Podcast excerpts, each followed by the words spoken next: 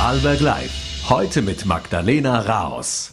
Herzlich willkommen zu einer neuen Ausgabe von Vorarlberg Live am Montag, den 24. Juli 2023. Wir sind heute wieder mitten in Europa. Es geht um die europäische Landwirtschaft oder den Naturschutz, je nachdem, welche Betrachtungsweise man wählt. Wir wollen nämlich über das sogenannte EU-Renaturierungsgesetz sprechen. Dahinter steht der Plan, mehr Bäume in den Städten zu pflanzen, Wälder wieder aufzuforsten und Flüsse in ihren natürlichen Zustand zu versetzen. Landwirtinnen und Landwirte sehen hingegen eine Reihe von Problemen auf sich zukommen. Heute ist die ÖVP-Europaabgeordnete Simone Schmidbauer zu Gast in der Sendung. Natürlich blicken wir heute aber auch nach Vorarlberg, genauer gesagt in den Bregenzer Wald. Denn es dauert nicht mehr lange, bis das FAQ Bregenzer Wald ähm, wieder startet. Das Forum mit Festivalcharakter und kulinarischem Anspruch geht von 7. bis 10. September über die Bühne. Ich freue mich, heute mit Aurelia Batlock-Windhager im Studio über die Vorbereitungen sprechen zu können. Beginnen will ich nun aber zuerst mit unserer Serie Mitten in Europa und der steirischen EU-Abgeordneten Simone Schmidbauer. Herzlich willkommen bei Vorarlberg Live, Frau Schmidbauer. Danke vielmals für die Einladung. In diesem Monat hat sich eine Mehrheit im Europaparlament für das EU-Naturschutzgesetz oder das Renatur Renaturierungsgesetz, wenn ich es gerade herausbringe, ausgesprochen. Ihre Partei, die ÖVP, ist dagegen. Warum denn? Ja, zuerst einmal vielen Dank für die Einladung und danke auch für die Frage. Ja, dieses Gesetz zur Wiederherstellung der Natur in den Zustand der 1950er Jahre hat uns und unsere Arbeit jetzt seit über neun Monate eigentlich begleitet. Und wir haben zu Beginn schon darauf hingewiesen, dass wir alle das gleiche Ziel verfolgen. Also Sie werden keine Land- und Forstwirtin in Österreich, in Europa finden, die sich nicht für mehr Biodiversität, Klima- und Umweltschutz ausspricht, weil wir ja die einzige Berufsgruppe sind, die so unmittelbar von und mit der Natur arbeiten. Bei diesem Vorschlag war uns aber seitens der EU-Kommission war uns von vornherein klar, dass leider wieder einmal Praxis und Theorie äh, zwar das gleiche Ziel verfolgen, aber vollkommen verschiedene Wege bestreiten. Sie haben jetzt schon einige Punkte angesprochen die für uns äh, nach wie vor nicht geklärt wurden seitens des äh, Vizepräsidenten Franz Timmermans. Wir haben zum Beispiel äh, vehement darauf gedrängt und gefragt, wenn wir schon über den Grund und Boden von Menschen, von Eigentum reden, dann und, und den eben wieder in den Zustand der 50er Jahre zurückversetzen wollen, dann ist uns ganz klar, dass das einmal nur in der Land- und Forstwirtschaft vonstatten gehen wird, da es im urbanen Raum schlichtweg unmöglich ist. Wie wird es mit der Finanzierung ausschauen? Wir haben auch erbeten Folgenabschätzungen. Denn wir dürfen eines nicht aus den Augen verlieren, seit 2019 und die ÖVP oder auf Europaebene die EVP bekennt sich vollkommen zum Green Deal.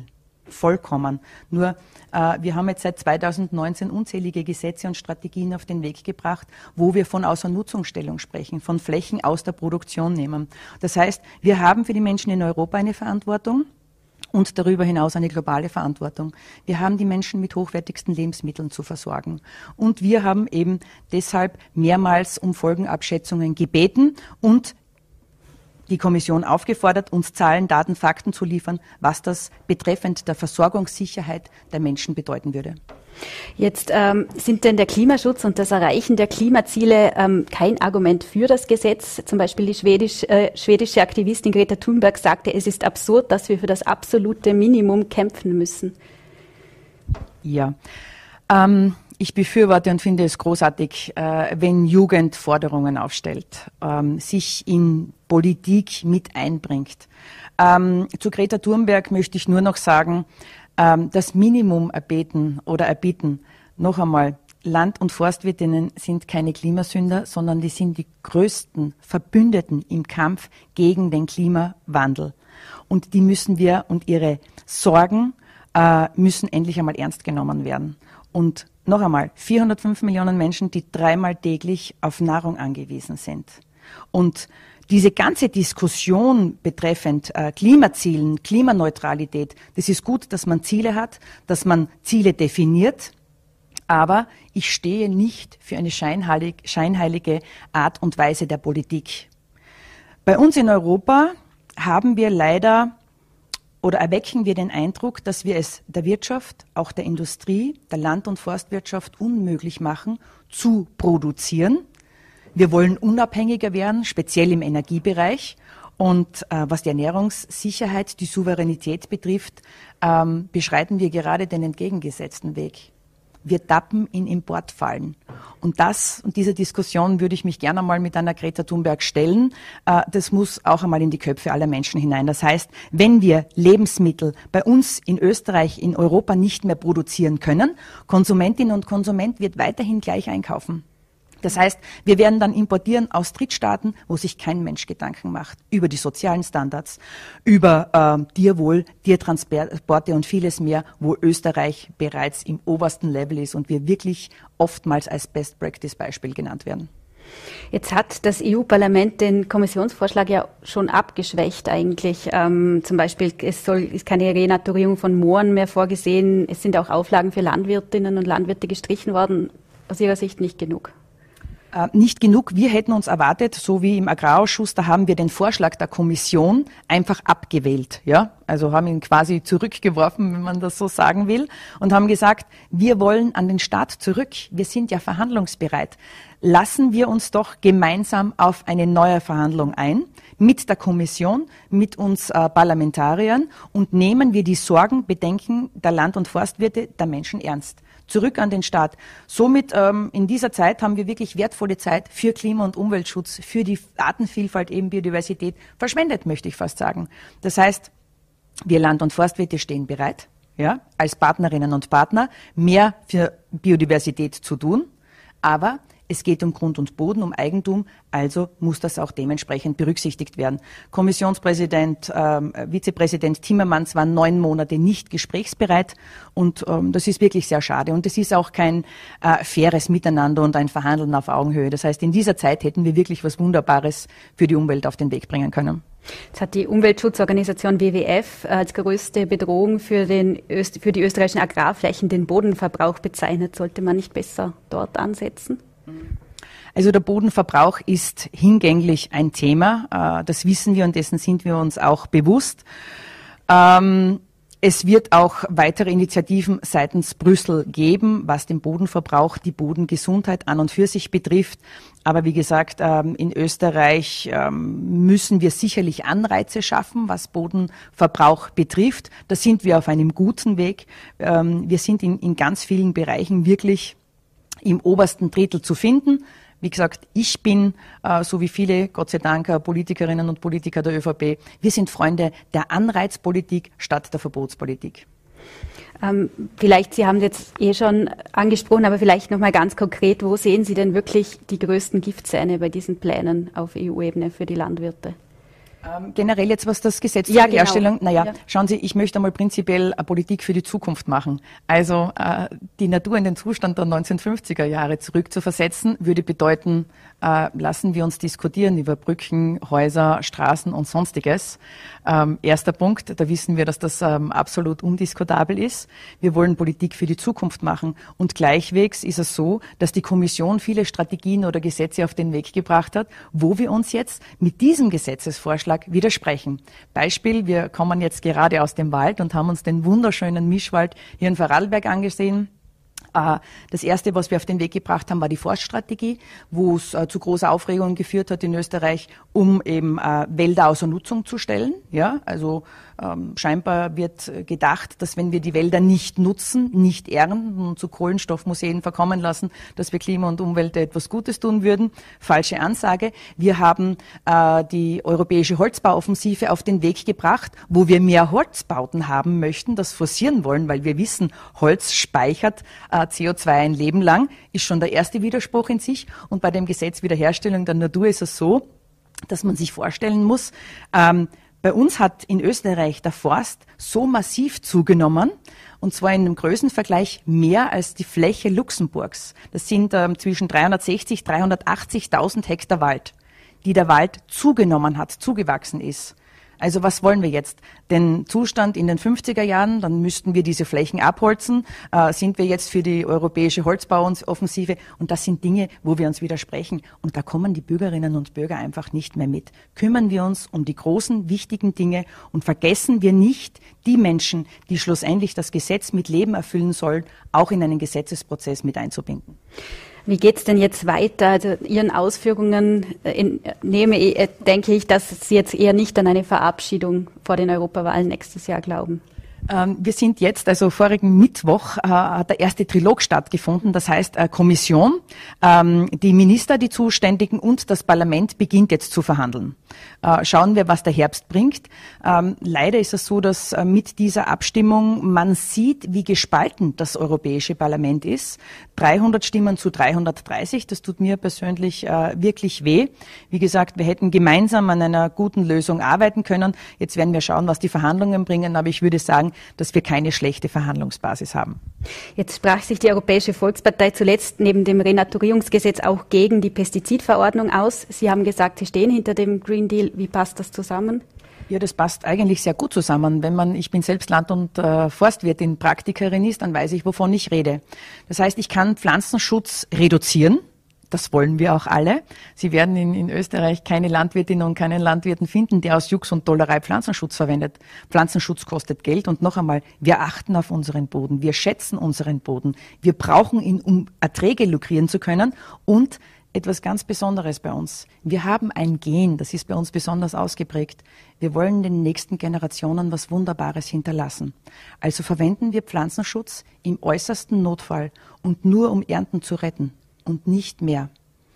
Wenn uns aber ein Werkzeug aus der Hand genommen wird und wir keine Alternativen haben und nicht vorher in die, in die Wissenschaft gehen, in die Forschung gehen, um wirksame Alternativen auf den Feldern anbringen zu können, dann sind wir wieder bei der Importfalle. Wir haben das Problem derzeit schon beim Raps, wir haben es ähm, bei, bei den Rüben und auch im Kartoffelbereich. Heißt dann, es gibt jedes Jahr im Frühjahr die Aufregung, wenn die Frühkartoffeln aus Ägypten eingeflogen werden, die kommen nicht mit den Brieftauben. Ja, also das so viel zum Thema Klima- und Umweltschutz. Schauen wir doch, dass wir Ernte hier möglich machen mit äh, wenn nötig, Pflanzenschutz. Und wie gesagt, jeder ist bereit, weniger zu verwenden. Da haben wir auch schon enorm viel gelernt. Unsere Landwirte sind ständig gefordert, Ausbildungen zu machen und vieles mehr.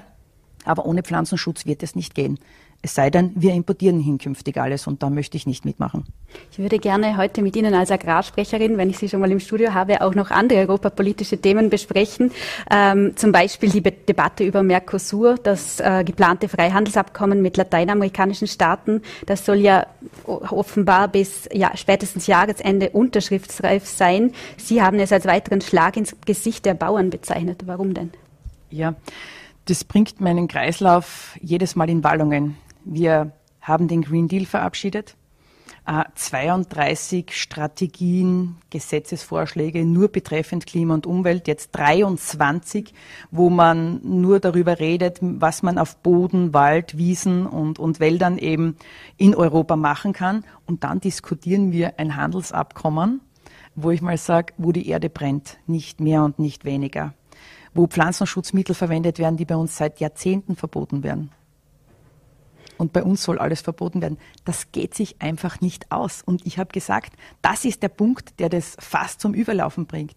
Die Landwirte können einfach nicht mehr. Wir haben immer mehr Bürokratie, Auflagen, Auflagen und dann wird importiert, die Regale sind voll und ganz wenige, ja, ganz wenige äh, machen sich dann Gedanken und schauen, woher die Produkte kommen. Der Großteil kauft ein, der Preis muss passen, der muss stimmen. Das ist leider auch so, dass die, der Wunsch nach Landwirtschaft und das äh, Kaufverhalten auch nicht immer das gleiche ist. Also Mercosur, das Handelsabkommen, jetzt auf den Weg zu bringen und Produktion in Europa unmöglich zu machen, das, das ist für mich unakzeptabel. Das ist wirklich scheinheilige Politik. Aber in der Europäischen Volkspartei gibt es da ja sehr unterschiedliche Ansichten. Zum Beispiel der, Ihr Parteichef in Brüssel, EVP-Vorsitzender Manfred Weber, hat auf einen zügigen Abschluss pardon, gedrängt und es als Gegengewicht zur Abhängigkeit von China bezeichnet. Besteht da noch Abstimmungsbedarf? Naja, da hat er nicht ganz unrecht. Das stimmt, denn ähm, die Europäische Union äh, muss natürlich gestärkt sein, äh, um gegenüber China oder den, äh, oder den USA äh, entgegenhalten zu können. Das ist ganz klar. Aber wie gesagt, wir dürfen einzelne Branchen nicht vergessen und nur, dass man mich nicht falsch versteht, ich bin nicht gegen Handel. Absolut nicht. Ich bin nur für fairen Handel. Und wäre eine andere Sparte dermaßen betroffen, würde ich für die genauso kämpfen. Ja? Weil ich für die Produktion in Europa stehe. Ähm, ich, meine persönliche Meinung ist auch, dass ich glaube, dass wir das Mercosur-Handelsabkommen auch nicht verhindern werden können, weil es immer eine Möglichkeit geben wird, ich nenne das oftmals eine juristische Spitzfindigkeit, um ein Handelsabkommen eventuell zu splitten. Dann muss eben einfach die Land- und Forstwirtschaft äh, mit ihrem Plan und ihren Forderungen ja, in den Ring steigen, in die Verhandlungen steigen und sagen, was brauchen wir. Es ist immer besser, am Verhandlungstisch mitzugestalten, ja, mitzuverhandeln, als gestaltet zu werden. Gäbe es auch noch oder wäre es aus Ihrer Sicht auch ähm, möglich, also es wird ja auch diskutiert über einen Kompromissvorschlag jetzt auch noch, dass das hier zum Beispiel, dass man Zusagen zum Erhalt des äh, Regenwaldes und Nachhaltigkeitsziele noch rein reklamieren könnte. Wäre das aus Ihrer Sicht eine Möglichkeit, wie man dem Abkommen die Giftzähne ziehen könnte? Es sind viele kleine Bausteine, ja. Mhm. Also wir werden ganz sicherlich viel fordern. Wie gesagt, ähm, das, was in Europa gefordert wird, muss auch für Handelsabkommen außerhalb Europa gelten. Ich glaube, nur dann können wir wirklich etwas Gutes für Klima und Umwelt tun. Ich will auch noch zu einem aktuellen Thema kommen, und zwar geht es um den Wolf. Äh, heute ist in Ost oder im Osttirol ist zum ersten Mal ein Wolf nach, neu, nach der neuen Verordnung der Tiroler Landesregierung erlegt worden. Auch in anderen Bundesländern gibt es solche Verordnungen, in Vorarlberg nicht, aber ebenfalls Wünsche, hier Abschüsse von Problemwölfen vorzunehmen. Ähm, wie stufen Sie diese Vorgangsweise ein? Der Wolf ist ja EU-rechtlich sehr streng geschützt. Mhm. Ich finde den Weg und die Forderung und die Initiative vom äh, Landesrat Gantner enorm wichtig, enorm wichtig. Er macht da einen ganz hervorragenden Job. Leider hat auch die Steiermark, also mein Bundesland, noch keine Verordnung, aber wir arbeiten auch gerade daran. Schauen Sie, das ist auch so ein Thema, ähm, wo wir einfach nur ganz sachlich darüber diskutieren können. Der Wolf ist keine vom Aussterben bedrohte Tierart mehr. Ja? Und ich sage und habe immer jetzt jahrelang schon in Brüssel davor gewarnt, ein Individuum über alle anderen zu stellen. Wir waren heute bei den Fischern am Bodensee und wir haben gesehen, welche Auswirkungen es hat, wenn es eine Überhand an den Komaranen gibt. Ja? Ein ganzes System, ein Kreislauf wird einfach gestört. Und es ist so. Wenn irgendeine Population Überhand nimmt, dann ist der Kreislauf und die Biodiversität, die Vielfalt einfach gestört. Niemand, also ich bin auch selbst Jägerin, das ist dann schon vielleicht äh, viel niemand möchte ein Tier ausrotten, aber wir möchten rechtliche Rahmenbedingungen haben, um gezielt, schnell, rasch und relativ unbürokratisch einwirken zu können. Und wie gesagt, der Wolf ist nicht mehr vom Aussterben bedroht, aber unsere Weidewirtschaft, unsere Almbewirtschaftung, so wie es wir kennen. Und wenn wir uns das erhalten wollen, und das ist ein Kulturgut von Österreich, dann müssen wir auch ganz sachlich, aber beherzt eingreifen. Der EU-Umweltkommissar hat da aber gar keine Stimmung für die Anti oder er hat kein Verständnis für die Anti-Wolf-Stimmung in Österreich, wer heute auf Ö1 gesagt hat, es würden mehr Menschen durch Kuhattacken sterben. Was entgegnen Sie solchen Aussagen? Ja, ich habe mit dem Herrn äh, Umweltkommissar Sienkiewicz schon einige Gespräche geführt ähm, und ich sage nur so viel. Ähm, die Kommissionspräsidentin von der Leyen hat das vielleicht auch ganz anders gesehen und wir wissen, dass ihr Bonnie äh, von einem Wolf gerissen wurde und die ganze Familie stand unter Schock und war zutiefst beschürzt. Und so geht es unseren Bäuerinnen und Bauern, wenn ihr Vieh gerissen wird. Das ist eine Situation, die überhand nimmt und noch einmal, wir sind an einer Belastungsgrenze angelangt. Und wir wollen, dass es unseren Nutztieren in der Zeit, die wir sie haben, bestmöglich geht. Und die schönste Form der Tierhaltung ist doch die Weidehaltung. Da müssen wir uns dann entscheiden, und das habe ich auch dem äh, Kommissar Sinkivicius gesagt. Also Tiere nur noch reinsperren und verbarrikadieren, Österreich zuwachsen lassen oder die Kulturlandschaft weiterhin so schön gepflegt wissen, wie wir sie jetzt haben. Es gab jetzt gerade ein äh, Urteil des Verwaltungsgerichtshofs, wonach die Verordnungen äh, zur Tötung streng geschützter Arten, wie eben die Wölfe, nicht rechtskonform sind. Ist das denn kein Gegenargument für solche? Oder ist das rechtlich denn nicht eine schwierige Sache, solche Verordnungen zu erlassen? Ähm, es ist sicherlich eine schwierige ähm, Sache, das ist gar kein Thema, aber so wie ich den Herrn Landesrat kenne, wird er das so strengstens prüfen, bevor er damit dann in die Begutachtung äh, der Landesregierung geht. Ähm, die Entnahme eines Wolfes wäre auch jetzt äh, bei der Ausnahmeregelung Artikel 16, wenn ich es richtig im Kopf habe, auch möglich, aber das ist ein leichter Graubereich. Da steht nämlich nur drinnen eben, wenn Haus, Hof und Tier bedroht wird. rechtlicher Graubereich. Wir brauchen natürlich die Zusammenarbeit und auch den Schulterschluss dementsprechend mit der Jägerschaft. Und deshalb können wir, ähm, so wie eben jetzt Vorarlberg vorgeht, das nur mit einem wirklich gut oder gut ausgearbeiteten Verordnung auf den Weg bringen, dass es auf beiden Seiten Rechtssicherheit gibt. Und dann werden wir sehen, wie Brüssel reagiert. Wir haben im ähm, Europaparlament sehr wohl einen Forderungskatalog auf den Weg gebracht, wo wir ganz klar die Herabsetzung des Schutzstatuses gefordert haben. Und die Kommissionspräsidentin hat uns bis Jahresende eine Tiefenanalyse versprochen. Dies ist schon in Auftrag gegeben und da erwarten wir uns auch wirklich eine Unterstützung für die Betroffenen. Wären denn bessere Herdenschutzmaßnahmen keine Alternative zu einem Abschuss? Die Frage hat mir äh, der Kommissar auch gestellt und ich habe ihn dann eingeladen nach äh, Vorarlberg oder nach Tirol und äh, habe ihn gebeten, dass er mir dann vor Ort äh, zeigen soll, wie wir eben das Zäunen machen sollen und wie wir Tourismus, und äh, wir sind ja doch davon auch abhängig, darauf sind wir auch enorm stolz, wie Tourismus dann auch äh, vonstatten gehen soll, wenn wir diese Herdenschutzhunde haben. Ein Hund wird, wird oder wurde normalerweise für eine, eine Aufgabe gezüchtet. Tourismus bei den richtigen Herdenschutzhunden, kann ich Ihnen sagen, wird sehr, sehr schwer bis gar nicht mehr möglich sein. Jetzt sind kommendes Jahr schon Europawahlen. Blicken Sie da eigentlich mit Sorge auf aktuelle Umfragen, wie jetzt zum Beispiel die Eurobarometer, die äh, ja zeigen, dass Österreicher eigentlich EU-skeptischer sind als der Durchschnitt? Das liegt, glaube ich, auch an uns Abgeordneten. Ich mache jedes Jahr eine Sommertour. Ich bin äh, jedes Wochenende unterwegs, weil ich Prozesse ähm, aus Brüssel erzählen will. Ja? Erzählen, was sich gerade ähm, entwickelt, warum gewisse Abstimmungen so vonstatten gegangen sind, einfach von Brüssel zu erzählen. Von, für ganz viele von uns ist Brüssel ganz, ganz weit weg und da liegt es auf un, an uns, äh, auf die Menschen zuzugeben. Ich bin eigentlich nicht so skeptisch, würde mir nur wünschen, dass wir jetzt die letzte verbleibende Zeit seitens Brüssel und der Kommission ähm, verwenden und nutzen, um vielleicht innezuhalten oder gar einen Schritt zurückzugehen, ähm, uns einmal anzuschauen, welche Strategien, Gesetzesvorschläge sich etwaig gar widersprechen könnten und uns auf die wesentlichen Dinge zu konzentrieren und wieder positive Meldungen von Brüssel verlautbaren zu können. Das würde ich mir wirklich wünschen, weil ich ja glühende Europäerin bin. Vielleicht als letzte Frage, wollen Sie erneut antreten? Haben Sie diese Entscheidung schon getroffen? Ähm, ich für mich hätte sie schon getroffen. Ich würde sehr gerne, aber an mir alleine wird es nicht liegen. Das heißt, ähm, für mich ist es auch noch relativ weit weg. Wie gesagt, wir haben jetzt wirklich noch äh, viele Strategien und Gesetze zu erarbeiten. Ich glaube, wenn wir uns im Spätherbst darüber Gedanken machen, ist es früh genug. Frau Schmidbauer, herzlichen Dank für das Gespräch. Danke vielmals. Und wir wechseln nun das Thema und kommen zum FAQ Bregenzer Wald. Es versteht sich selbst als Gesellschaftsforum, aber um kein gewöhnliches. Bald findet das FAQ zum insgesamt achten Mal statt. Am 7. September geht es los. Auf dem Programm stehen Vorträge, Diskussionen, Workshops oder thematische Rundgänge. Ich freue mich nun, Aurelia Batlock-Windhager bei mir im Studio begrüßen zu dürfen. Schönen guten Abend. Guten Abend, vielen Dank für die Einladung. Äh, bevor wir auf die Vorbereitungen zu sprechen kommen, vielleicht können Sie uns ganz allgemein einmal grundsätzlich erklären, um was geht es denn beim FAQ Bregenzer Wald? Beim FAQ Bregenzer Wald geht es, wie es im Titel schon steht, um Frequently Asked Questions, häufig gestellte Fragen, die wir uns alle in der Region, in ganz Österreich, Europa und auch global stellen. Wir wollen Räume schaffen, in denen diese Fragen diskutiert werden können, wo man sich Zeit nimmt und äh, äh, interessante Leute trifft, um über diese Fragen nachzudenken und vielleicht gemeinsam zu Lösungen zu kommen.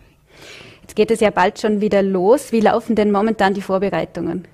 Auf Hochtouren, dem Zeitpunkt entsprechend. Wir haben äh, sehr, sehr viel zu tun. Ein großer Schritt ist geschafft. Das Programm ist fertig und äh, seit vergangenen Freitag auch online. Das Programmheft wird der, ähm, demnächst überall zu sehen sein. Äh, jetzt geht es darum, die ganze Umsetzung zu organisieren. Wir haben äh, über 40 Akteurinnen und Akteure, die im Bringzer Wald sein werden in der Zeit. Wir haben über zwölf Locations dieses Jahr, die bespielt werden wollen. Ähm, also wir haben noch sehr viel auf der organisatorischen Seite zu tun und ähm, ja, freuen uns noch auf die nächsten Wochen und wenn es dann endlich wieder September ist. Vielleicht können Sie uns schon verraten, was können, Sie sich, was können sich die Besucherinnen und Besucher denn erwarten? Was für Akteurinnen und Akteure haben schon zugesagt beispielsweise? Also wie jedes Jahr gibt's äh, wieder diese Mischung, die wir äh, gewählt haben als Muster sozusagen für das BFAQ Bringzerwald. Wir gehen an sehr besondere Orte und bringen dort sehr, sehr interessante Menschen zusammen, die man in ganz verschiedenen Formaten kennenlernen kann. Beim Rundgang, bei einer Lesung bis hin zu großen Talkformaten, beim gemeinsamen Essen, Konzerten und so weiter. Äh, uns ist immer ganz wichtig, dass wir Menschen aus ganz verschiedenen Bereichen haben. Also die Podien sind immer interdisziplinär besetzt. Das sorgt für eine sehr, sehr gute Mischung und sehr interessante Gespräche, weil wir eben auch glauben, dass wir eher zu Lösungen kommen, wenn wir ganz viele verschiedene Perspektiven hören und äh, zusammenführen. Ähm, wir haben natürlich hier, die Leute hören immer sehr gern berühmte Namen. Wir freuen uns immer sehr auch über jene, die man noch nicht oft gehört hat. Äh, Leute auch aus der Region, aus Vorarlberg. Ähm, also große Namen und vielleicht noch nicht so bekannte Namen, die aber wahrscheinlich genauso spannende Dinge zu sagen haben. Können Sie uns da schon Namen sagen? Ja, wir haben gerade vom Wolf gesprochen. Ich muss ein bisschen schmunzeln. Wir freuen uns auf den Wolf. Äh, Armin Wolf wird dieses Jahr wieder dabei sein.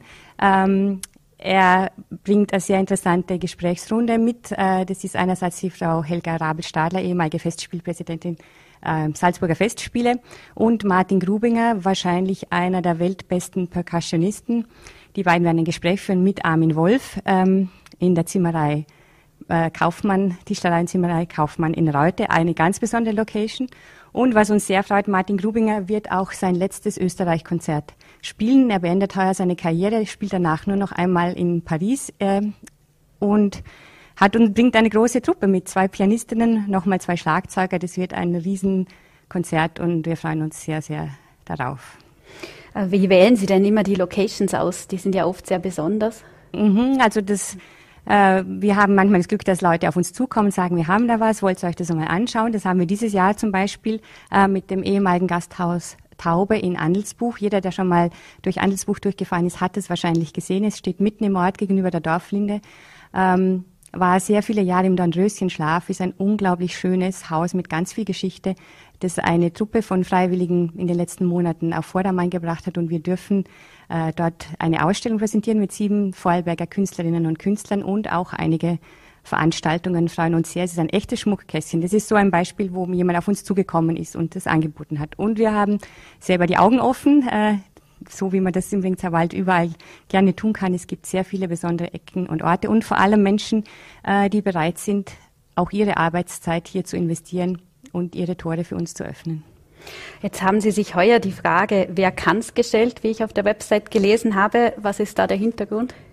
Ja, aber es ist ein bisschen so, wo man hinschaut, gibt's Baustellen, gibt's Probleme, man weiß oft gar nicht, wo man anfangen soll. Viele Probleme sind viel zu groß, als dass wir sie allein lösen könnten. Man hat aber das Gefühl, man muss irgendwas tun. Äh, das macht uns müde oft oder auch hoffnungslos. Und wir wollen uns diese, wollten uns dieses Jahr auf die Suche machen auf, für Menschen, die Ideen haben, Visionen haben, die auch schon Lösungen haben und haben uns gefragt, wer kann's? Mhm.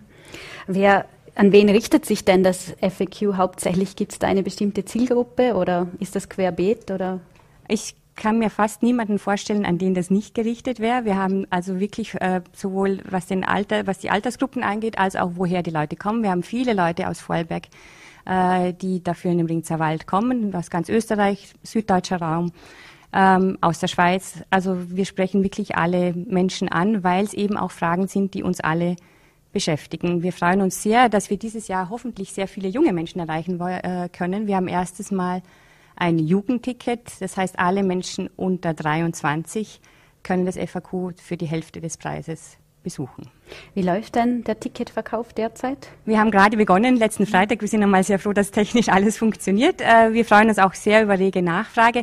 Es gibt immer so ein bisschen das Gerücht, es ist immer alles sofort ausverkauft. So ist es nicht. Die ersten kleinen Veranstaltungen sind ausverkauft, aber wir haben noch sehr viele große Veranstaltungen und freuen uns sehr auf alle, die Lust haben zu kommen und sich das einmal anzuschauen. Was ist denn das besonders Herausfordernde, so ein ungewöhnliches Gesellschaftsforum wie das FAQ zu organisieren? Ich glaube, Sie haben schon gesagt, dass es ein ungewöhnliches Format ist. Wir sind keine klassische Kulturveranstaltung, wir sind keine Sportveranstaltung. Darunter kann sich jeder immer sofort was vorstellen, vor allem auch von Sponsorenseite.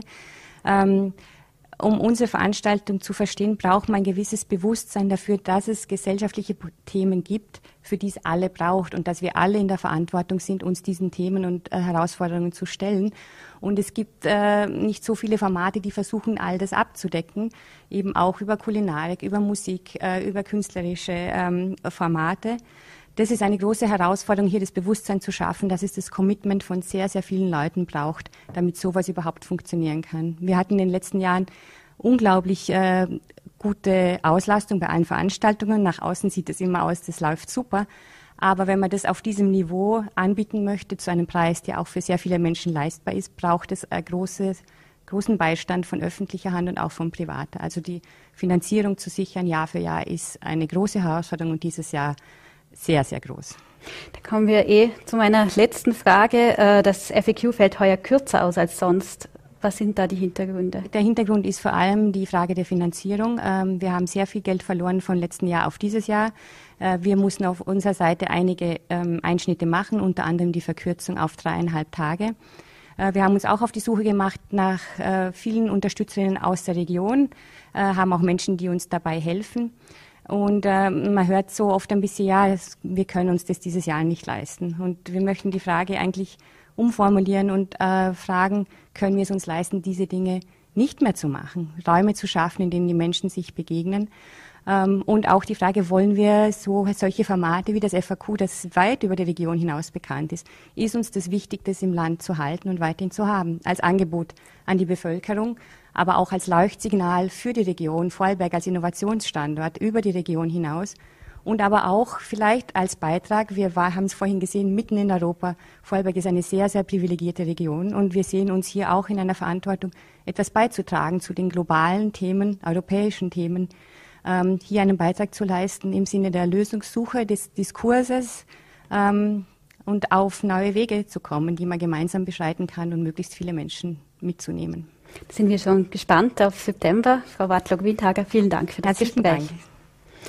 Und wir haben nun das Ende der Sendung erreicht. Ich hoffe, es war spannend für Sie. Die nächste Ausgabe gibt es morgen am Dienstag. Wir freuen uns, wenn Sie wieder einschalten. Wie immer auf Voll.at, VNAT und Ländle TV. Ich bedanke mich fürs Zuschauen. Bis zum nächsten Mal. Machen Sie es gut. Auf Wiedersehen.